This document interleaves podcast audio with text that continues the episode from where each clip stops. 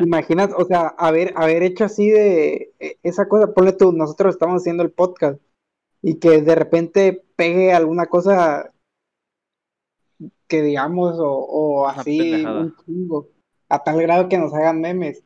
A la verga, güey. ¿Te gustaría hacerle famoso? O sea, a ver, ¿te gustaría ser famoso porque te hayan hecho meme? Depende. Pues, tal vez. O sea, depende mucho de qué tipo de meme, pero me refiero, no sé. O sea, va desde un meme de una foto, güey, o a un meme como la caída de Edgar, ¿no? Que lo están humillando.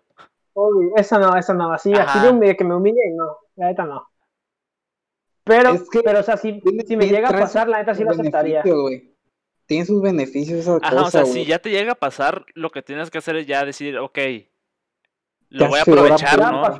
lo voy a aprovechar. Sí, sí, Güey, pues ese güey, el, Edgar, el Edgar salió, o sea, tiene un comercial de emperador, güey. Ah, es que mira, güey, el pedo con el de Edgar es que para, salió bien temprano, güey, en la época del internet. O sea, no, o sea, le dieron la atención. O sea, fue tan grande, güey, en el internet que le dieron atención en la tele, güey. Sí, era como Whatever Tomorrow, luego lo pasaban también en la tele. Sí, recomendando sabritas o, galletas, no me acuerdo qué madre, güey. Ajá, una mamada así. De las pero... ah, sí, también. O sea, no me acuerdo, es que algún producto ese güey decía. O varios, güey, según yo vendía varios. O sea, vendió su imagen ese güey, literal.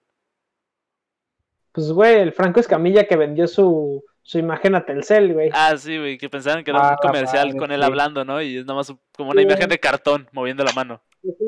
Ajá, sí, güey. Pinche, se debería de vender a Pillofón.